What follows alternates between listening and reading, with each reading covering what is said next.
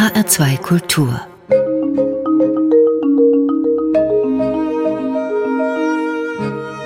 Doppelkopf Heute am Tisch mit Danny Beuerbach, Vorlesefriseur. Gastgeberin ist Andrea Seeger. Danny Beuerbach, wenn Sie sich selbst Ihre Haare schneiden lassen, wer macht das bei Ihnen? Tun Sie das selber oder lassen Sie das schneiden von einem Kollegen oder einer Kollegin? Die schönsten Haarschnitte, die mir gegeben werden, sind tatsächlich von Kindern oder von Menschen, die mit dem Haarenschneiden überhaupt nichts zu tun haben. Klar lasse ich mir hier und da von meinen Kollegen die Haare schneiden oder ich schneide mal selbst. Aber dadurch, dass ich Locken habe und man Locken, wenn man das weiß, äh, am besten Locken im Trockenen, im natürlichen Fall schneidet, kann die Laie das am besten, weil die geht da gar nicht technisch dran, sondern die sieht es eher wie so ein Bonsai oder wie eine Skulptur und schneidet dann schnipp, schnapp hier und da, wo was weg muss. Da muss ich sagen, das waren bisher wirklich die, die schönsten und besten Frisuren. Ich selbst als Friseur, ich würde niemals behaupten, was richtig und falsch ist, weil am Ende zählt das Ergebnis. Was ist ein gutes Ergebnis? Das ist gut Punkt eins. Also genau, der Kunde sollte oder die Kundin sollte glücklich sein. Dann ist das schon ein gutes Ergebnis. Für mich ist ein guter Haarschnitt, wenn ein Haarschnitt selbst zu stylen ist, weil im Geföhnten sieht ja alles schön aus. Guter Haarschnitt ist, wenn er lang hält und dazu noch praktisch ist. Das für mich. finde ich super. Dieses Material Haare ist ja was sehr Faszinierendes, weil Haare sind ja total unterschiedlich. Es gibt ganz dünne Haare, es gibt dicke Haare, es gibt alle möglichen Farben und Strukturen. Was schneiden Sie am liebsten? So ein volles Haar, wo Sie richtig reingreifen können? Oder was schneiden Sie gern? Ich selbst habe lange in Asien gelebt, war drei Jahre in Shanghai, ein Jahr in Hongkong und hatte durch meine vielen Auslandsaufenthalte die Chance, mal länger mit dem einen Material zu arbeiten. Und heute ist es so, es kommt auf die Frisur drauf an. Eine Asiatin mit festem, dickem, am besten noch schwarzem Haar, da schneide ich sehr gern Grafik, also gerade Linien, wie man sich so einen schönen, klassischen, schönen Bob vorstellen kann. Den schneide ich auch gerne bei einer Dame mit dünnen, blonden Haar. Bei der Asiatin bleibt er einfach sitzen, der ist wie reingemeißelt. Bei mir wechselt das immer. Also ich habe jetzt gar keinen Lieblingshaarschnitt. Ich verfolge auch schon lang keine Trends mehr. Ich finde zeitlose Sachen eigentlich fast am schönsten. Sie leben in München, Danny Beuerbach. Haben Sie da einen Friseursalon oder haben Sie einen Stuhl in einem Friseursalon oder wo schneiden Sie? Oder gehen Sie zu den Leuten nach Hause? Das kann ja auch sein. In den Anfangszeiten der Pandemie habe ich Leute zu Hause besucht, beziehungsweise ich habe ja einen Teppich, habe dann meinen Teppich bei den Leuten im Garten aufgeschlagen und war dann als mobiler Friseur unterwegs und das wurde gut angenommen, weil plötzlich das Gefühl da war, dass an der frischen Luft alles gesünder ist. Ich selbst arbeite drei Tage die Woche in einem Salon. Ich kann dazu sagen, es ist ein sehr exklusiver, schöner, für manchen Leuten zu teurer Salon, aber es macht mega Spaß und es macht auch mega Spaß, meinen Kollegen zuzuschauen, weil die extrem talentiert sind und auf einem hohen Niveau arbeiten. Jedoch bin ich da selbst gar nicht festgefahren. Also ich habe in so vielen verschiedenen Salons gearbeitet. Ich habe mir schon einen Stuhl gemietet. Äh, ich hatte mal ein Projekt über ein Jahr, da habe ich mit Berufskolleginnen und Kollegen in einem Brillenladen Haare geschnitten an einer ganz großen Tafel. Ich habe da schon einige, ähm, Facetten ist falsches Wort, aber schon einiges erlebt. Ich war viel auf Shootings, ich habe am Filmset gearbeitet, ich habe für Magazine gearbeitet, habe auf Festival geschnitten und immer wieder zieht es mich zurück. Also ich glaube, ich werde mein Leben lang Friseur bleiben. Ich arbeite immer mehr darauf hin. Und falls ich mal einen eigenen Salon aufmachen sollte, wird nur trocken geschnitten mhm. und mit der Hand geföhnt. Heißt, äh, mein Ziel ist es, den Kunden und Kundinnen einen Haarschnitt zu geben, mit dem sie aus dem Salon gehen und dann vier Tage später immer noch so aussehen. Wie viel Psychologe steckt eigentlich in einem Friseur? Der Neukunde, der in den Salon kommt, da ist nach fünf Minuten ein Vertrauen da. Und ich glaube, das ist diese Nähe und dieser Körperkontakt, der dann dazu führt, dass man sich öffnet. Es ist nicht nur so, dass in kürzester Zeit sich der Kunde mir sein Privates erzählt, sondern ich lege da auch mal schon ein bisschen Sperma ab und erzähle von meinen Problemen. Also es ist so Nehmen und Geben. Es ist schon, ich benutze da gern das Wort, das ist schon magisch. Danny Beuerbach, Sie haben einem Lieblingskunden, war das wohl, so habe ich es gelesen, eines Tages ein Buch in die Hand gedrückt und haben gesagt, lies mir doch mal bitte was vor. Ja, tatsächlich. Das kommt äh, aus einer Zeit, als ich mir selbst vorgenommen habe, wieder mehr zu lesen und irgendwie nicht dazu kam und dann irgendwann dachte, hey, so, wenn du schon nicht selbst liest, dann lass dir doch einfach vorlesen.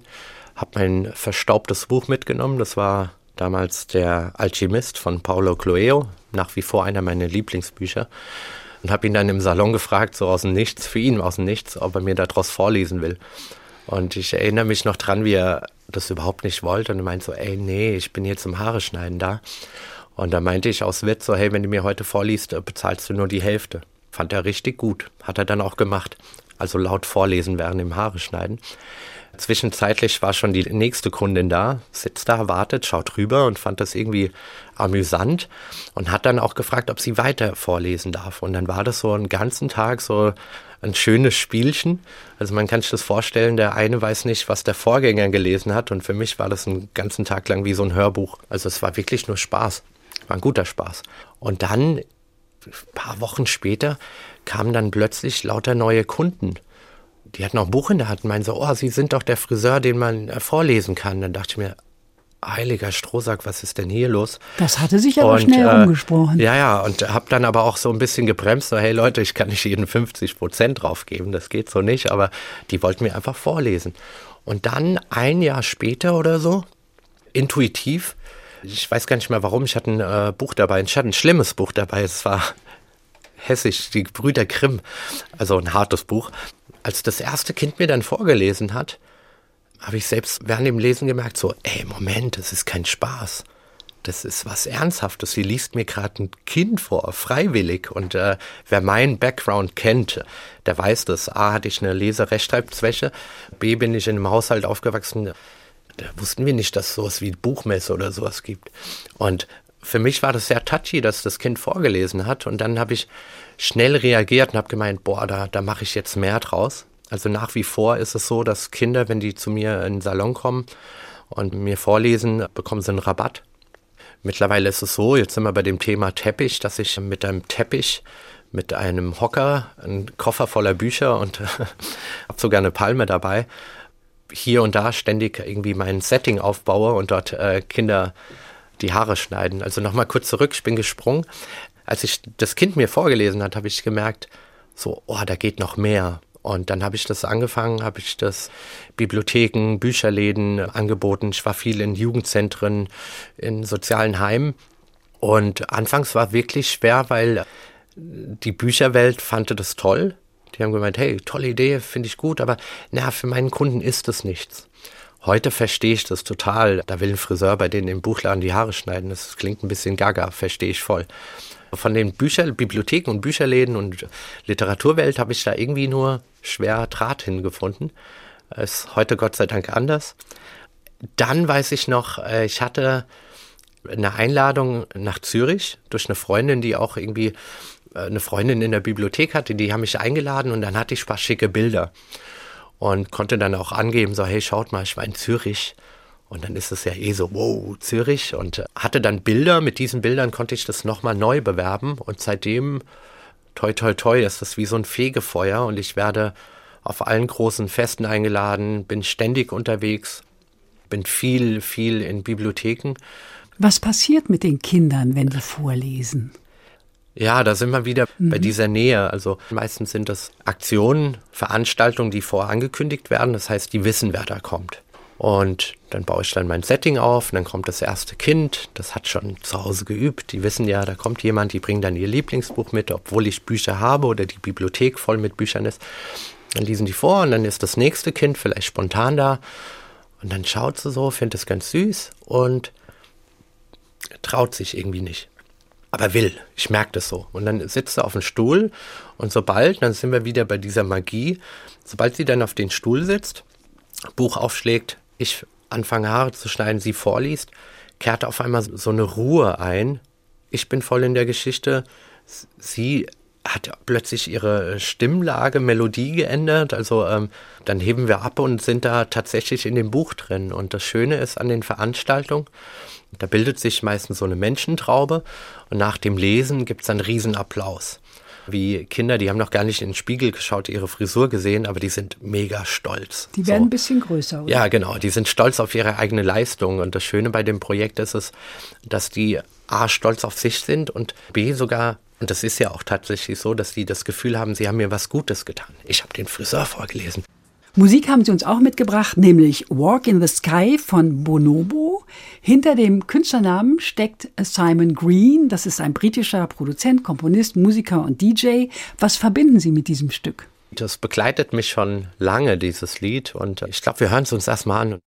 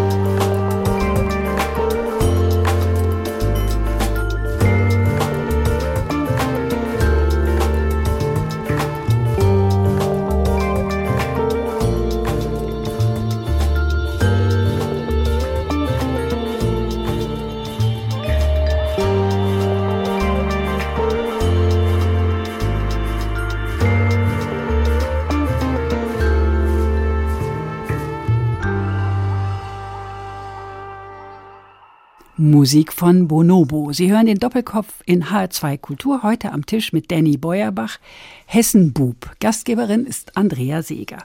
Danny Beuerbach, Sie stammen ursprünglich aus Gelnhausen, sind so ein richtiger Hessenjunge. Wie sind Sie aufgewachsen? Sie haben es vorhin mal erwähnt, kurz. Ich bin mit Mama aufgewachsen.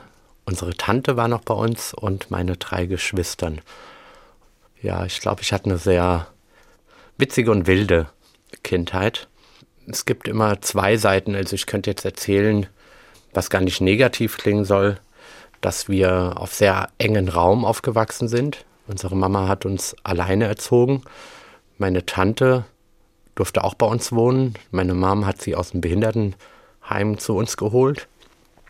In der Zeit habe, glaube ich, viel, viel gelernt. Wenn ich heute Leute erzählen, dass wir auf engen Raum, also zu sechst in einer Zwei-Zimmer-Wohnung aufgewachsen sind, dann denken Leute, ey, so wie geht das? Heute sehe ich da nur Positives. Also wenn man auf so engen Raum aufwächst, dann lernt man ganz viel. Man lernt äh, Kompromisse einzugehen, man lernt sich zu arrangieren, weil wenn da die Stimmung kippt, dann implodiert das Ganze und so vergibt man auch schneller oder ähm, setzt sich schneller in eine andere Person rein. Und ähm, also ich habe da sehr viel gelernt. Ich bin heute noch sehr, sehr gerne in Gelnhausen. Ob ich nochmal da leben könnte oder wollte, ähm, weiß ich nicht. Im Hinterkopf habe ich immer so den Gedanken, ach, vielleicht äh, wohne ich mal wieder da, aber mittlerweile bin ich ja auch nicht mehr alleine. Da müssten andere mitentscheiden. Also Eine Freundin und ein gemeinsames Kind. Genau, die Tochter ist zweieinhalb Jahre, ist so das Münchner Kindl. Meine Freundin kommt aus bayerischen Land, also nochmal westlich, eine Stunde weg von München. Und uns gefällt es da sehr gut. Also ich glaube, das mit nach Gelnhausen zurückziehen wird so schnell nichts. Sie waren ein wilder Junge und Ihre Grundschullehrerin Frau Haug hat Sie immer beschützt. Ja, die Frau Haug ist ja leider vor kurzem gestorben. Das hat mich äh, sehr berührt. Bin ich nochmal ja, in mich gegangen und habe mir alte Bilder angeschaut von dieser tollen Frau. Ja, viele haben Probleme gehabt, mich einzuordnen. Also es wurde entschieden, ob ich eine Klasse überspringen darf und äh, ein halbes Jahr später wurde überlegt, ob ich äh, Schritte zurückgehen soll. Also es war so ein, so ein Ping-Pong. Und diese tolle Frau Haug, die hat immer irgendwie mir bis zu, zuletzt immer das Gefühl gegeben, dass sie was ganz Tolles in mir sieht. Sie hat mir auch damals das Gefühl gegeben, dass ich ganz toll bin. So, und das war einer der wenigen Lehrern, die das so empfunden haben wie die Frau Haug. Als Jugendliche habe ich gelesen, haben Sie abgehangen an so einer Brücke im Zentrum von Gelnhausen und gehörten zu so einer Gang. Und das Erstaunliche finde ich nicht, dass Sie zu so einer Gang gehörten, sondern das Erstaunliche finde ich, dass Sie sich von der Gang gelöst haben. Ja, musste ich. Musste ich für mich und ich habe es auch meiner Mom versprochen. Meine Mutter ist ja, lebt auch nicht mehr. Dadurch, dass meine Mutter alleinerziehend war, stand sie, verstehe ich heute, stand sie halt permanent unter Druck. Die musste die Hose wechseln, weil die dreckig war. Ich musste das und ständig muss man sich. Sie war halt auch so eine richtige Hessin, die meint so, guck die Leute, was denken die Leute über uns? Und das war ihr ganz wichtig. Als alleinerziehende Mama wahrscheinlich nochmal. Und äh, diese Clique, das war halt mein mein Wohnzimmer, diese Brücke. Zu Hause war kein Platz, um Freunde mit nach Hause zu nehmen. Und äh, da waren mir auch zu viele, jetzt hätte ich fast Weiber gesagt, aber man muss ja echt aufpassen, wie man sich ausdrückt. Es war witzig gemeint, als ich rede hier von meiner Mama, meiner Schwestern. Klar, geht man dann raus zu den Jungs. Und äh, diese Jungs, die waren so, ja, wie ich, auf derselben Schule, die haben dieselben Probleme gehabt, die haben äh, am Ende noch in demselben Block gewohnt wie ich. Und dann sind wir halt raus auf die Straße und dort herrscht halt eine andere Art von Kommunikation.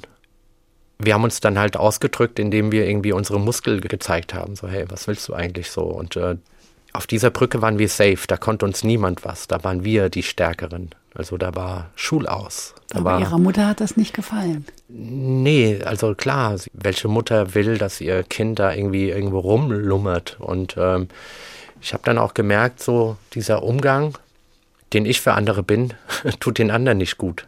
Also es ist nicht so, dass ich jetzt sage, boah, ähm, die haben mich dazu gedrängt. Äh, ich würde eher behaupten, dass ich sogar Leute angestiftet habe, da irgendwie was Blödes zu tun. Und das sind nach wie vor halt noch ganz tolle Menschen. wo ich aber auch weiß, wenn die alle zusammenkommen, dann kommt nur Mist dabei raus. Und genau, und dann habe ich mich irgendwann davon gelöst und bin aus Gelnhausen weggezogen. Das aber vorher, und das hat mich auch sehr überrascht, Sie haben sich konfirmieren lassen. Wegen der Geschenke oder warum? das ist eine witzige Geschichte. Ich äh, erinnere mich noch, ich weiß gar nicht, in welche Klasse das war, aber da kam wenn ich den Namen nennen darf, hoffentlich hört er mich, Norman Gustus, seitdem auch nie mehr wieder gesehen. Der kam aus der ehemaligen DDR nach Hessen, nach Genhausen. Unser Religionslehrer war Pfarrer. Und irgendwie kam es dazu, dass der Norman getauft worden ist. Und es war voll schön, weil ich war noch nie auf einer Taufe und dann auch schon eine Taufe außerhalb der Kirche, sondern im Klassenzimmer und dann draußen aus dem Aufflug. Und wir haben echt einen Tag frei bekommen an dem. Also er ist im Klassenzimmer getauft worden ja, genau. und die Klasse ging dann auf einen Taufausflug sozusagen. Genau, es gab einen schönen Ausflug, cool. es gab ein Frühstück und wir haben da echt so ein äh, Fest daraus gemacht. Und weil ich ja schon immer so ein, so ein Schlingel war und gewitzt war, dachte ich mir so, okay, cool. Ich frage jetzt meine Klasse, ob die Lust auf einen Aufflug haben und habe mir dann von jedem eine Mark geben lassen. Und dafür habe ich mich taufen lassen, damit wir einen Ausflug machen und ein Frühstück bekommen. Und seitdem bin ich getaufter, ja, bin evangelisch. Und ein bisschen reicher, ne? Wie viele Leute waren in der Klasse? Das Geld habe ich schon ausgegeben. Ich weiß gar nicht mehr. Im Schnitt sind es immer so 25 Leute.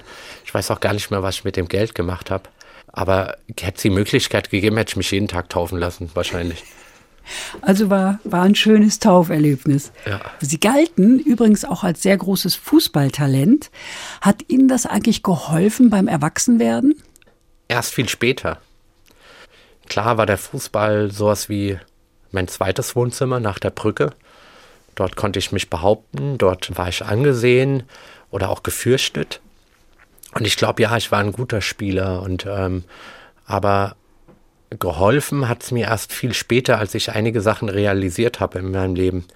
Zum Beispiel, ich hatte immer Angebote von der Eintracht Frankfurt, Offenbacher Kickers, da kamen Talentscouts zu uns nach Hause. Sie, Sie waren von, eingeladen zum Probetraining. Ähm, genau, von denen ich geflüchtet bin. Ich kam dann immer nach Hause und dann hat die Mama gemeint, ey, die mit dem Mercedes waren wieder da, mit dem Anzug, die suchen dich und ich bin da abgehauen. Und äh, erst später, viel später war ich dann ehrlich zu mir selbst, sagte, okay, ich bin da nicht hin, weil ich wusste, wenn die mich nicht nehmen, dann hänge ich meine Fußballschuhe an den Nagel. Also eigentlich war ich nur der kleine Hosenkacker, äh, Entschuldigung, der sich da nicht hingetraut hat. Und geholfen hat es mir später, als ich dann reflektiert habe, so, hey, was war, was war mit diesem kleinen Jungen da los? Warum hat er das nicht gemacht? Und ich meine, es ist bestimmt cool, Fußballprofi zu sein, aber das war jetzt nie so mein Ziel.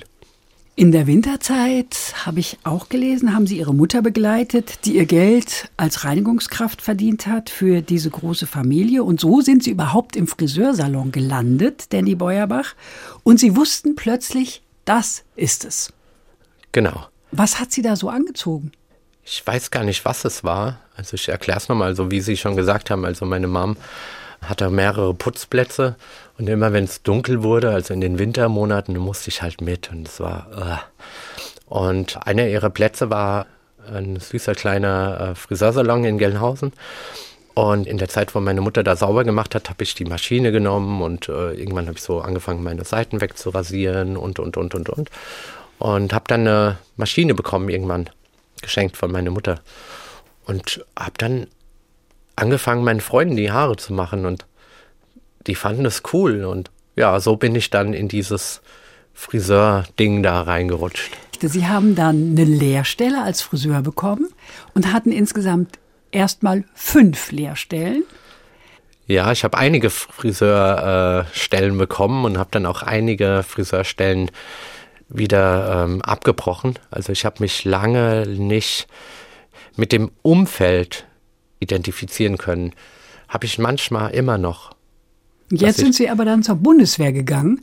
Das ist ja auch so ein, also ein herber Schnitt, muss ich sagen. Ja, Sie konnten sich da nicht so gut eingewöhnen und dann gingen Sie zur Bundeswehr. Also ähm, das finde ich schon auch erstaunlich. Ähm, ja, ich bin in vielen Sachen sehr extrem.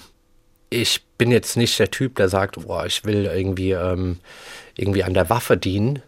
Ich war aber zu dem Zeitpunkt der Typ, der gesagt hat, oh, ich will provozieren. So. ich zeige den Leuten jetzt. Und ja, ich habe wilde Haare, ich äh, sehe nicht typisch deutsch aus, habe keine blauen Augen. Ich gehe da jetzt hin und zeige den Leuten, dass ich deutsch bin. Sie so. wollten dahin, da um zu ich, provozieren? Ich wollte, ja, absolut. Und ich weiß noch, bei der Musterung. Danny gegen den Rest der Bundeswehr. Ja, ich war da ein bisschen äh, voreingenommen und äh, so ein Schubladendenken und dachte dann, hier, ich möchte den Osten. Weil ich dachte, da gibt es die meisten irgendwie Rechtsradikalen oder sowas. Und äh, da meinte der Herr bei der Musterung, der hat es schnell gemerkt, auf, wo die Reise hingehen soll. Und dann meinte er, hm, die Leute, die du suchst, die sind froh, wenn sie aus dem Osten rauskommen. Du musst da und dahin. Und dann wurde ich halt da und dahin versetzt und ja, und dann war es gar nicht so, wie ich es mir vorgestellt habe. Im Gegenteil, ich habe immer noch Freunde, mit denen ich regelmäßig telefoniere. Also war eine schöne Entscheidung, dahin zu gehen. Und Sie konnten wahrscheinlich nebenbei Haare schneiden. Ich konnte, naja, schneiden ist, ich habe Also mit viel, der Maschine? Genau, ich habe viel äh, geschoren. Ja, geschoren. Also so heißt das, ja. Ja.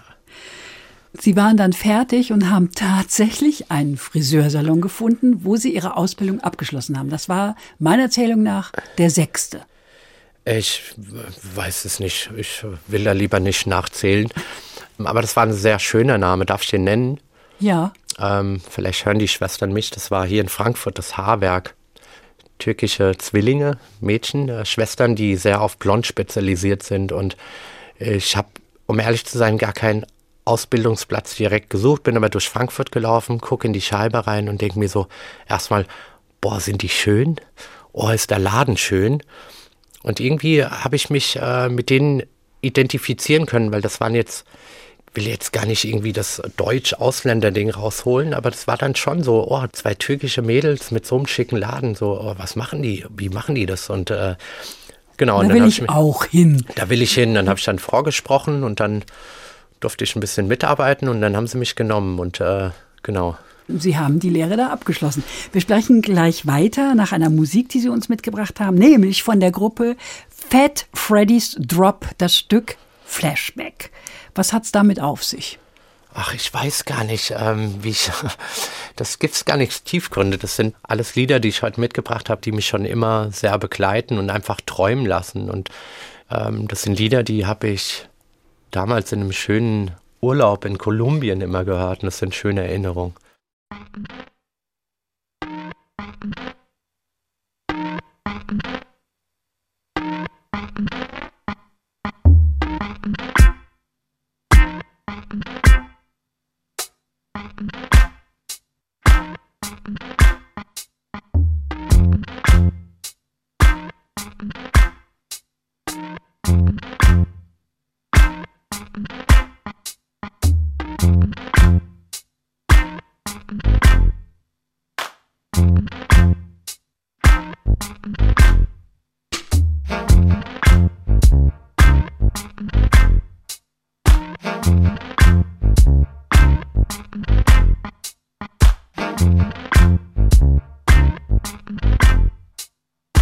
Mm-hmm.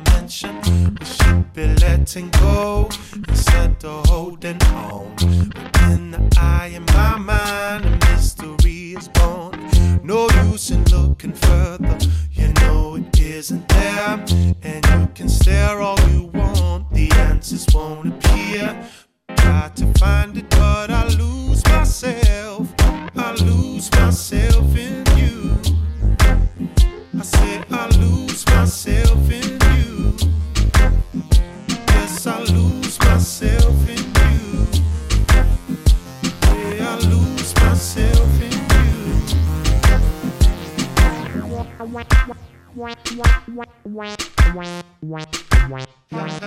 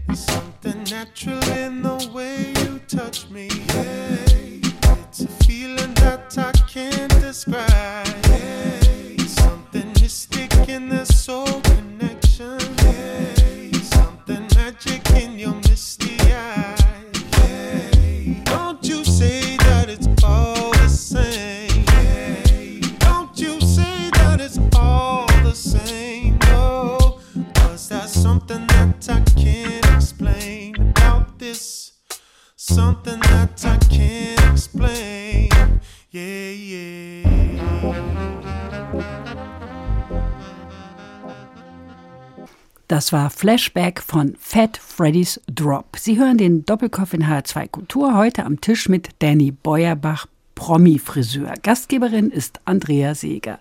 Wenn ich sage Promi-Friseur, dann meine ich das auf den Fußball bezogen. Sie waren ein talentierter Fußballspieler, haben auch mal dann in München Fußball gespielt, freizeitmäßig und vor allen Dingen haben sie, als sie noch im Frankfurter Raum waren, die Spieler der Frankfurter Eintracht geschnitten und äh, haben sie gestylt und dann in München die Bayern-Spieler. Sie haben da Frisuren ausprobiert und irgendwo habe ich gelesen, heute gäbe das eine Anzeige wegen Körperverletzung. War das wirklich so krass? Rückblickend ja, aber eins vorweg, ich glaube, ich bin ganz weit weg von ein Promi-Friseur zu sein. Ich selbst verstehe das Wort äh, Promi-Friseur auch gar nicht. Muss dazu sagen, klar, in meinem Beruf kommt man immer wieder in den Genuss oder bekommt die Chance oder die Gelegenheit, irgendjemand Bekannten die Haare zu machen. Aber ob das mich dann zum Promi macht, weiß ich nicht. Naja, Sie sind ein Friseur für Prominente. Naja, ich bin auch der Prominent für den, den. Taxifahrer oder äh, vorlesende Kinder. Also ich finde, äh, Promi-Friseur, das nach dem Tod von äh, Udo Walz darf es das Wort nicht mehr geben, Ach so. weil er ist so der Inbegriff vom Promi-Friseur und der Rest sind einfach TikTok und Instagram und äh, weiß der Teufel. Genau, was war die Frage nochmal? Die Entschuldigung. Frage war äh, zu den Frisuren, so, die Sie ja, ja, den ja. Fußballspielern verpasst haben. Genau, da muss ich Beschreiben Sie doch mal so ein, zwei dieser Frisuren. Ähm, da muss ich ganz kurz ausholen. Ich hatte damals aus irgendeinem Grund, ich habe äh, Jamin Jones, das war ein großer Fußballer hier bei der Eintracht Frankfurt und der war da echt aufstrebend und ähm, wir waren plötzlich befreundet.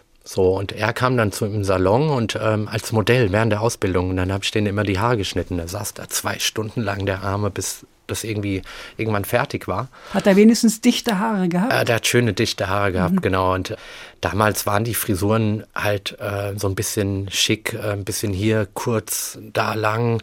Also tatsächlich so Fukuhila-mäßig oder asymmetrisch und äh, Ritzereien und ähm, so Zacken. Hauptsache irgendwie auffällig. Und er hat mir dann seine Spielkollegen gebracht nach und nach. Und äh, ich will nicht sagen, dass ich damals schon ready war, aber es, irgendwie, da waren lauter kleine Macken drin und die, die dachten, es gehört so. Und das war dann immer witzig im Fernsehen zu sehen, dass da Profispieler da meine Frisuren tragen und so. Und dann durchkommen halt noch mehr Leute und fragen, hey, magst du mir auch die Haare schneiden? Heute, ich habe noch zu Hause Bilder, wenn ich mir das angucke, denke ich mir so, oh, was ein Horror und witzig, dass die das cool fanden. Meine Chefin, die ich vorhin gegrüßt habe, die hat dann irgendwann geschimpft, weil die gemeint hat, ey, das geht nicht so, das sind alles Millionäre hier und du kannst sie nicht hier umsonst die Haare schneiden. Und ich fand das, Umsonst? ich, nein, die- es waren Modelle. Also wer setzt sich schon für Ach, Geld zwei waren Stunden? auch alle Modelle? Das waren nur Modelle. In der Ausbildung, es waren komplett Modelle. Das ist ja das Witzige, dass man sagt, hey, ich hatte Eintracht Frankfurt Profispieler als Modelle bei mir sitzen. Wie gaga. Und Und die Bayern-Spieler waren dann aber keine Modelle mehr. äh, das kam ja erst viel später. Da ist ja ganz, ganz, ganz, ganz, ganz viel passiert. Und nö, das waren dann äh, Vollzahler. Sie haben sich beim Kicken an der Isar die Schulter gebrochen. Das erzwang dann eine Haarschneidepause. Aber Sie sind ja ein Mensch, der sehr umtriebig ist. Und Sie haben dann gemeinsam mit Musikern und Gastronomen und anderen Haarartisten, Make-up-Artists äh, unter der Überschrift Nadel, Messer, Schere Events organisiert. Wie kamen Sie denn auf die Idee? Das war ein großes Leid mal wieder. Also nochmal zurück. Ich habe mir die Schulter gebrochen beim Fußballspielen an der Isar. Ich kann mich noch erinnern, es waren richtig schlimme Schmerzen. So Schmerzen, dass ich auch äh, wohl in Ohnmacht gefallen bin. Und dann wurde dann einen Tag später meine Schulter operiert. Und nach drei Tagen Krankenhaus und drei Tage äh, wieder zurück nach Hause äh, wurde mir dann gesagt, dass ich jetzt erstmal drei, vier Monate nicht mehr arbeiten darf. Was im ersten Blick ja voll der Jackpot ist als klassischer Arbeitnehmer. Also, hey, cool, du bist krankgeschrieben, aber nicht bettlägerisch, ist ja nur die, die Schulter. Ich habe dann gekündigt, meinen Job, wo alle dachten so, oh, der ist auf den Kopf gefallen, warum macht er das? Ich habe gekündigt, weil ich das als Chance gesehen habe, aus meinem klassischen Beruf rauszugehen. Und ich wusste damals, irgendwoher, irgendwas hat mich doch getroffen am Kopf, aber ich wusste, da wartet irgendwas anderes auf mich. Parallel dazu habe ich noch ein bisschen hier, da einen Stuhl gemietet, gearbeitet. Und irgendwann mal, jetzt kommen wir zu dem Punkt, irgendwann mal äh, stand ich vorm Laden, tipp so an meinem Handy rum und dann kommt ein Kerl zu mir und spricht mich auf Englisch an und fragt, ob ich wüsste, wo er heute Abend schlafen kann. Keine Ahnung, so hey, da vorne treffen sich immer ein paar Obdachlose, bei uns im, am Marienplatz so. Fragt die mal und dann meinte er, okay, danke, hättest du vielleicht noch was zu trinken? Und dann wurde ich wach und dann sag, hä, was ist hier los? Und dann habe ich realisiert, das war 2015, als diese Flüchtlingswelle kam. Und dann dachte ich mir, oh, das ist so ein Typ, den ich eigentlich nur aus dem Fernsehen kenne. Und das hat mich irgendwie sehr getoucht. Und dann bin ich in den Laden rein, habe ein bisschen Kleingeld geholt, was ich hatte, so Trinkgeld, ein bisschen Kekse und ein Wasser und habe ihm das so in die Hand gedrückt. Es war sehr emotional, als ich seine Augen gesehen habe. Also ich sehe den Blick jetzt immer noch vor mir. Und dann läuft er so weg und er hat sich herzlich bedankt. Das war gar nicht viel, was ich ihm gegeben habe, aber das war wirklich so ein herzliches Danken. Und dann ist er weg. Und dann äh, bin ich dann mit Pippi in den Augen zurück in den Salon und der hat mir noch erzählt, dass er nach Paris will. Er sucht seine Familie. Dann dachte ich mir dann im Salon so, oh, ich hätte ihn doch auch mit nach Hause nehmen können. Ich hätte ihm auch 20 Euro für einen äh, Flixbus geben können. Der war mit dem kaputten Fahrrad da unterwegs. Und dann habe ich mir den ganzen Tag Gedanken gemacht, dass so, okay, ähm, ich würde gern mehr helfen, aber was hat das kleine Friseurchen noch irgendwie, was für Mittel habe ich denn, um da zu helfen? Und dann habe ich mir überlegt, okay, was hast du? Ich habe meine Passion, das ist Musik. Ich esse gerne, ich schneide gerne Haare. Und so hat sich dann diese Idee und dieses Kollektiv Nadel, Messer, Schere zusammengestellt. Sowas wie ein äh, Hören, Schmecken und Fühlen. Also aus drei Sinnen mache ich heute ein Fest. Und dann habe ich mich äh, mit ganz vielen Musikern, Gastronomen und äh, Friseuren und aus dem Beauty-Bereich und so zusammengetan. Und dann hatten wir in München äh, ein riesengroßes, äh, schönes Fest unter diesen Nadelmesser-Schere-Deckmantelnamen und haben dann Geld eingetrieben und haben dann damit versucht zu helfen. Und daraus hat sich dann viele Sachen entwickelt. Es wurde dann auch irgendwann kommerzieller und mittlerweile hatte ich dann für andere Firmen Events gemacht. Ich bin nicht auf den Kopf gefallen, aber wäre ich damals nicht auf der Schulter gefallen und hätte nicht gekündigt, im Moment, wo man einfach nicht kündigt, wäre ich nicht diesen oder diesen anderen Weg eingeschlagen. Also manchmal muss was passieren, damit was passiert. Und äh, ja, das war mein Glück vielleicht. Nochmal zurück zum Vorlesefriseur. Wir hatten ja das schon mit dem Teppich und dass Sie äh, an viele Stellen gehen. Unter dem Motto Book a Look and Read My Book kann man Sie engagieren. Das kostet aber was, ne? In erster Linie kostet das das Vorlesen schon mal aus. Das heißt, ich könnte tatsächlich jeden Tag woanders sein. Ich bekomme jeden Tag Anfragen.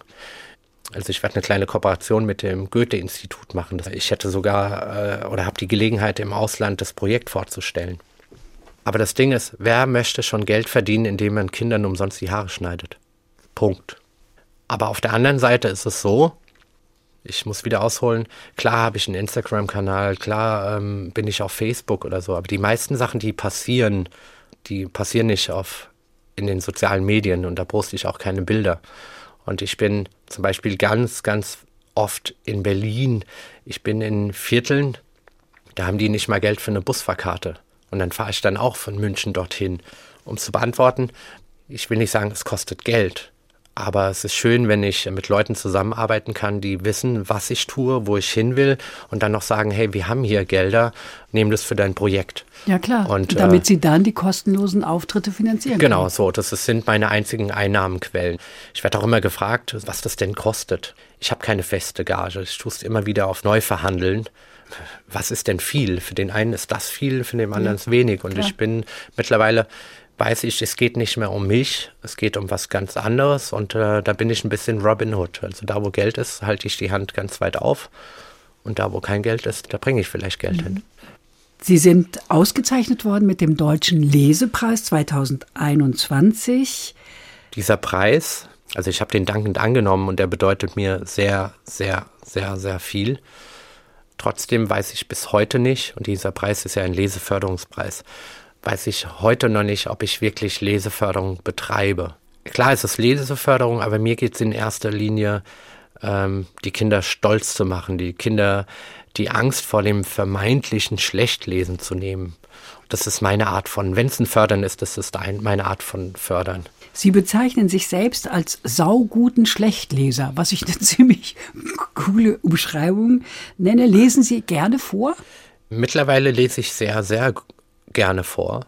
Ich bin kein guter Leser, aber das ist genau das, was die Kids mir beigebracht haben oder was ich halt die ganze Zeit prophezeie, dass man gar nicht gut sein muss. Und dadurch, dass ich aufgehört habe, selbst aufgehört habe, gut sein zu wollen, habe ich keine Angst mehr, Fehler zu machen. Und dadurch, dass ich keine Angst habe, Fehler zu machen, mache ich weniger Fehler. Und deswegen sage ich, ja, ich bin ein sau, sau guter Schlechtleser. Ihre Geschichte, Ihre persönliche Geschichte, also jedenfalls Teile davon, gibt es inzwischen als Kinderbuch Der magische Friseur. Da haben wir wieder die Magie. Heißt es, die Geschwister Lila und Erik reisen gemeinsam mit dem Friseur Danny, der heißt tatsächlich Danny, durch Fantasiewelten und treffen dabei auf Ritter, Drachen und Einhorn, lösen deren haarige Probleme im Handumdrehen. Wer hatte die Idee zu dem Buch? Die Idee kommt von mir. Als das Projekt angefangen hat, so ins Rollen zu kommen und mir Verlage und Autoren persönlich geschrieben haben und haben geklatscht und gemeint, hey, großartig, was du machst, brauchst du Lesefutter und haben mir dann Bücher geschickt. Passiert noch bis heute. Und irgendwann kurz danach kamen so neue Nachrichten von denselben Leuten und gemeint, ja, du postest immer so schöne Bilder, unser Buch sehen wir da nie. Wo ich mir gedacht habe, oh nee, Leute, äh, ich bin jetzt nicht der Typ, der da irgendwie Tauschgeschäfte macht. Ich dachte, ihr schenkt mir Bücher und fand das so ein bisschen respektlos. Und in dem Moment habe ich mir gedacht, ey, ich brauche mein eigenes Buch. Ich brauche mein eigenes Buch. Ja, und dann habe ich mir halt die Geschichte mit dem magischen Friseur aus dem Schopf gezogen. Also das Buch sollte ein viel größer, viel aufwendiger werden.